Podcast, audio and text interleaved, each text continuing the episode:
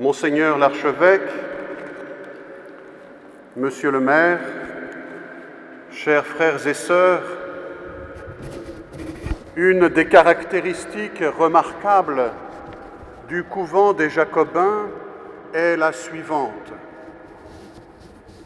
Nous sommes en plein cœur de Toulouse et pourtant nous ne sommes plus dans la ville.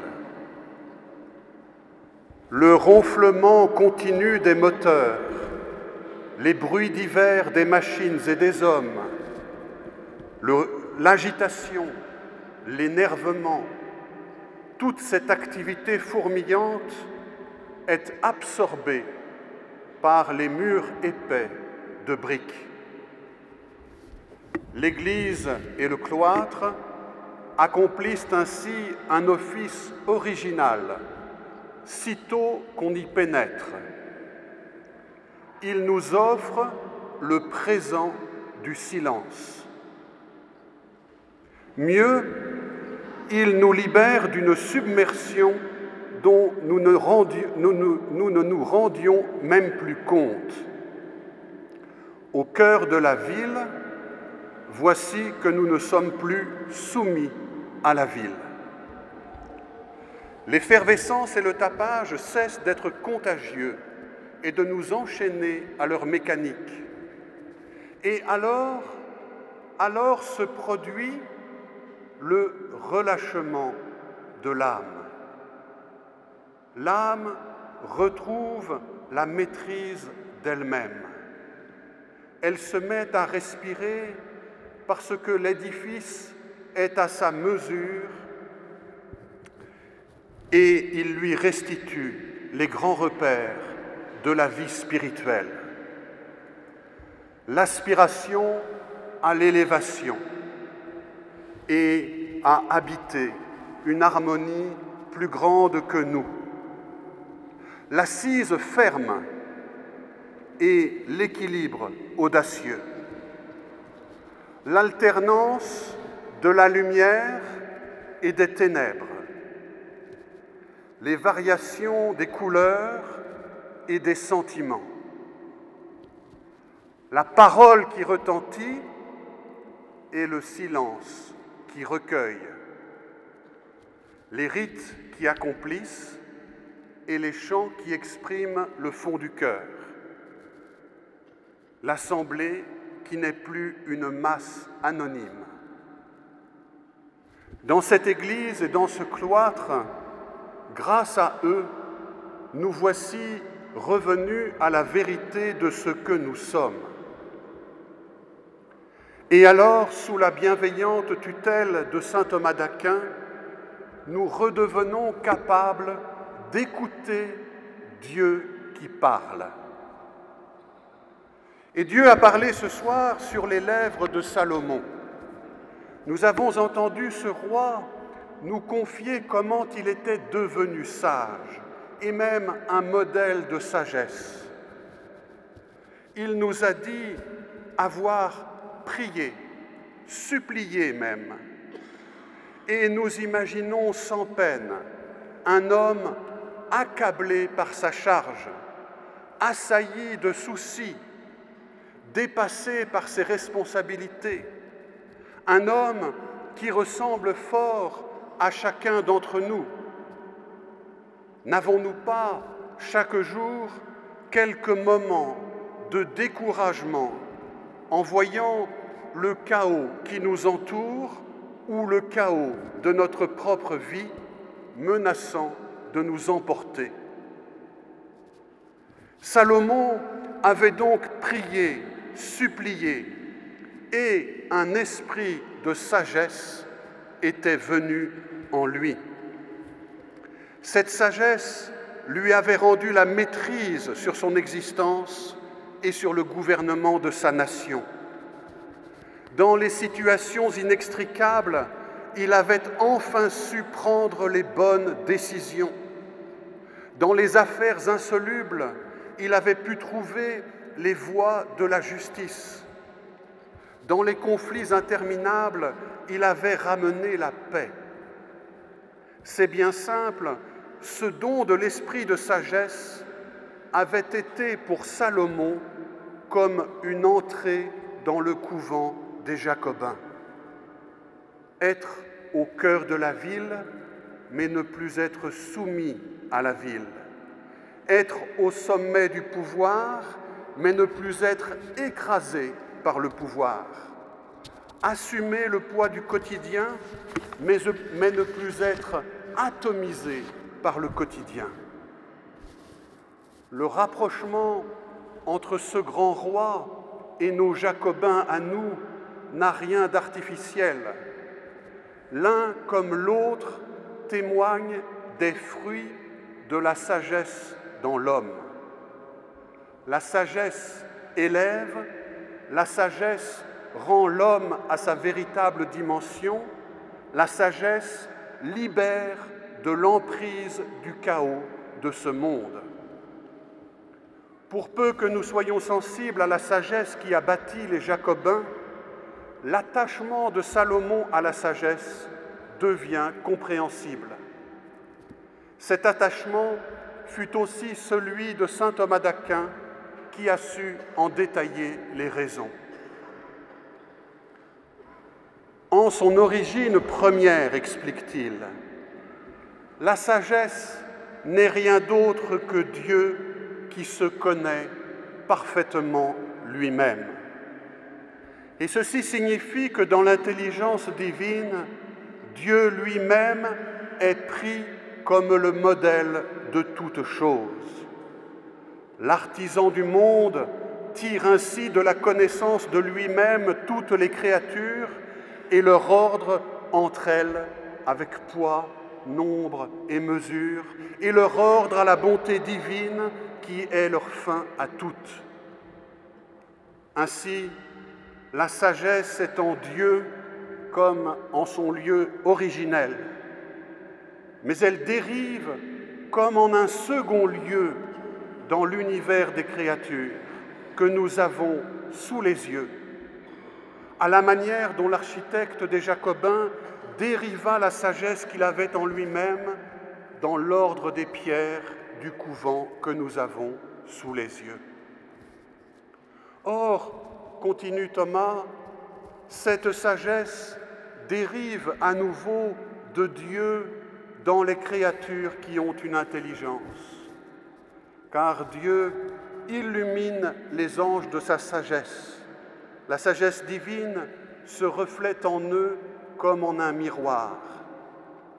Et la sagesse divine dérive aussi sur les hommes lorsqu'ils connaissent la vérité avec leur raison.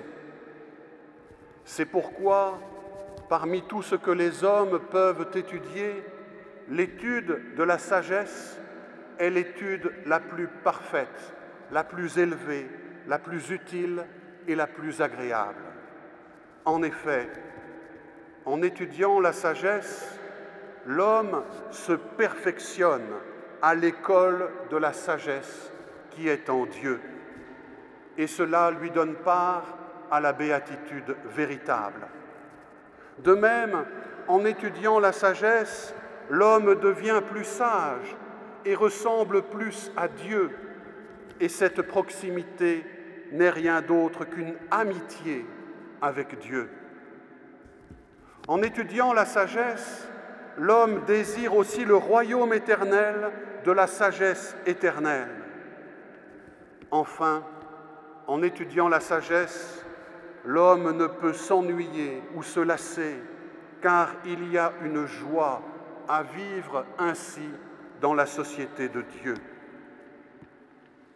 Béatitude, amitié, éternité et joie d'être avec Dieu.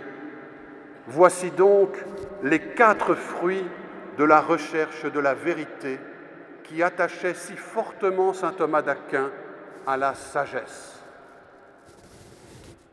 Pourtant, il y a une condition pour obtenir ces fruits. Il faut certes prier et supplier pour recevoir la sagesse, mais cela n'est pas assez. Car l'homme n'est pas comme l'ange. Il n'est pas ce miroir qu'un seul rayon divin suffit à illuminer. L'homme connaît par son corps, par les sens qu'il l'ouvre sur le monde. Il commence donc sa vie comme une terre vierge. Il a tout à découvrir et tout à apprendre. Tout ce que ses sens lui apportent sur un plateau, il lui faut l'assimiler avec sa raison, en réfléchissant, en pesant, en rassemblant, en organisant, en synthétisant. Pour l'homme, connaître la sagesse est indissociable du labeur de la raison. Et consentir à ce labeur signifie qu'il faut rechercher la sagesse. Nul ne progresse, nul ne devient sage s'il ne cherche ardemment la sagesse qui le rend sage. Et pour chercher avec ardeur, il faut désirer inlassablement. Ce constat nous ramène à la suite du témoignage de Salomon. Pour grandir en sagesse, nous rapporte-t-il, il a dû, il a été contraint de la désirer au point de la préférer aux biens les plus attirants, au trône et au sceptre qui font le pouvoir, aux pierres précieuses et à l'or qui font la richesse, à la santé, à la beauté. Si l'on mettait devant lui tous les lingots d'or des banques de ce monde, ces lingots lui paraîtraient comme du sable auprès de la sagesse, une préférence absolue pour la sagesse. Voilà comment il faut la désirer. En commentant ce témoignage de Salomon, Saint Thomas souligne la justesse de ce parallèle. Quand il nous manque quelque chose en ce monde, non seulement, certes, nous sommes satisfaits si on nous l'offre, mais nous sommes même prêts à le rechercher avec empressement. Le commerçant d'aujourd'hui, par exemple, n'hésite pas à franchir les mers et les airs pour rapporter de juteux contrats. Que sommes-nous prêts à franchir pour aller chercher la sagesse? Et ainsi faut-il travailler pour acquérir la sagesse. Et il faut aller la chercher là où elle se trouve. Mais où la trouve-t-on? Thomas indique trois lieux D'abord, auprès des maîtres, auprès de ceux qui sont les plus sages et qui vont dériver leur sagesse sur nous, nous engendrant comme des pères de notre vie spirituelle. Ces maîtres sont non seulement ceux de notre époque, mais aussi les maîtres anciens qui nous enseignent par les œuvres qu'ils nous ont laissées. Ensuite, il y a l'étude des créatures qui nous ouvre à la sagesse qui a façonné le monde.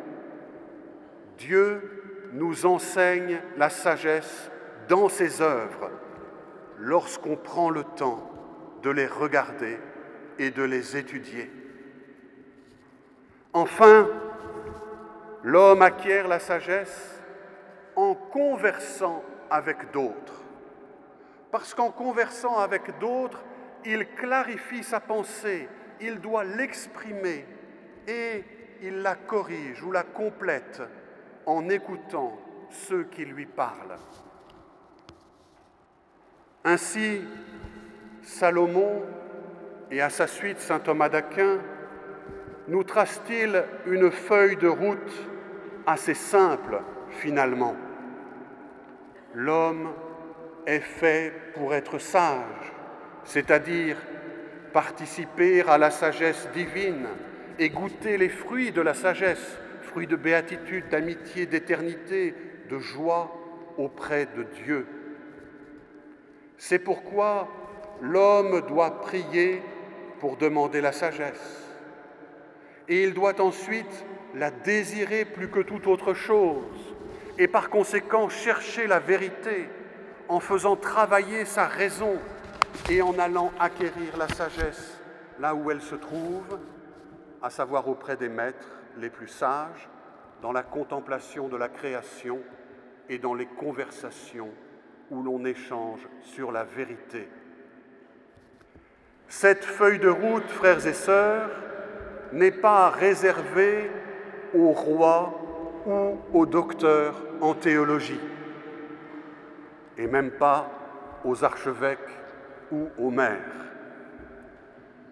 Cette feuille de route, elle est valable pour chacun de nous, car chacun de nous est fait pour être sage. Désirons-nous la sagesse plus que le reste? Interrogeons-nous les grands maîtres?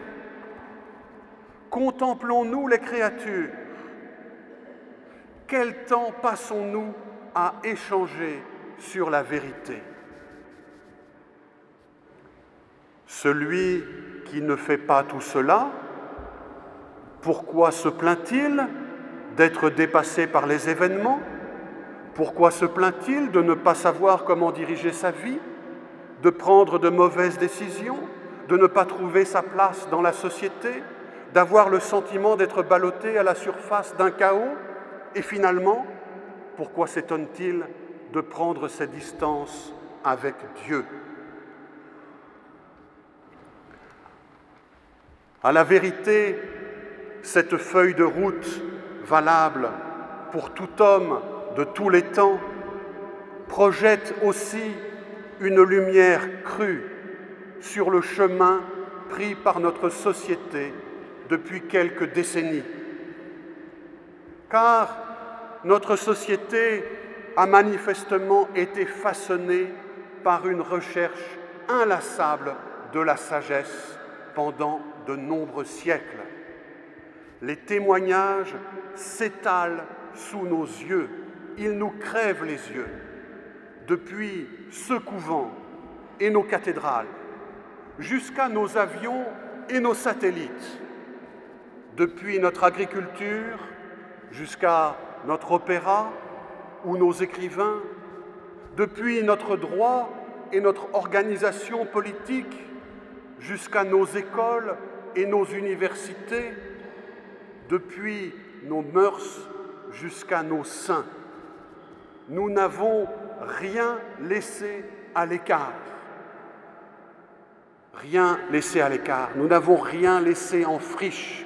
Nous avons exploité chaque parcelle de notre vie avec le souci, l'amour, le désir, de la sagesse. Et voilà ce que ça donne après plusieurs siècles. Toute notre histoire française est une ode à la sagesse qui se perfectionne inlassablement. Et comment ne pas remarquer que cette histoire bimillénaire a été accompagnée depuis ses débuts par la recherche de Dieu dans la vérité de la foi catholique, par l'attachement de tout un peuple à la sagesse engendrée et unie à notre chair, Jésus-Christ. Or, voici que depuis quelques décennies, beaucoup de choses ont changé dans notre société et il n'y aurait pas lieu de s'en inquiéter si la recherche de la sagesse était restée à l'horizon de tous ces changements. Or, c'est précisément le contraire qui s'est produit.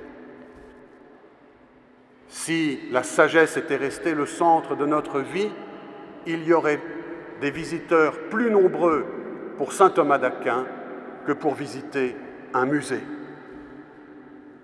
L'usage de la raison a été détaché de la recherche de la sagesse pour être consacré à satisfaire nos désirs.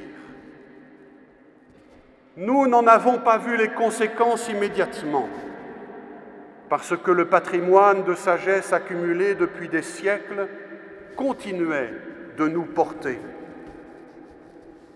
Notre société a simplement arrêté d'aller à la messe, arrêté d'étudier les grands sages, arrêté d'honorer les hommes illustres pour leurs vertus, arrêté de transmettre la sagesse comme si son existence en dépendait, arrêté d'échanger généreusement sur la vérité, arrêté de célébrer la beauté, arrêter de s'interroger sur le juste et l'injuste, sur le bien ou le péché. Même notre étude des créatures est aujourd'hui devenue utilitaire.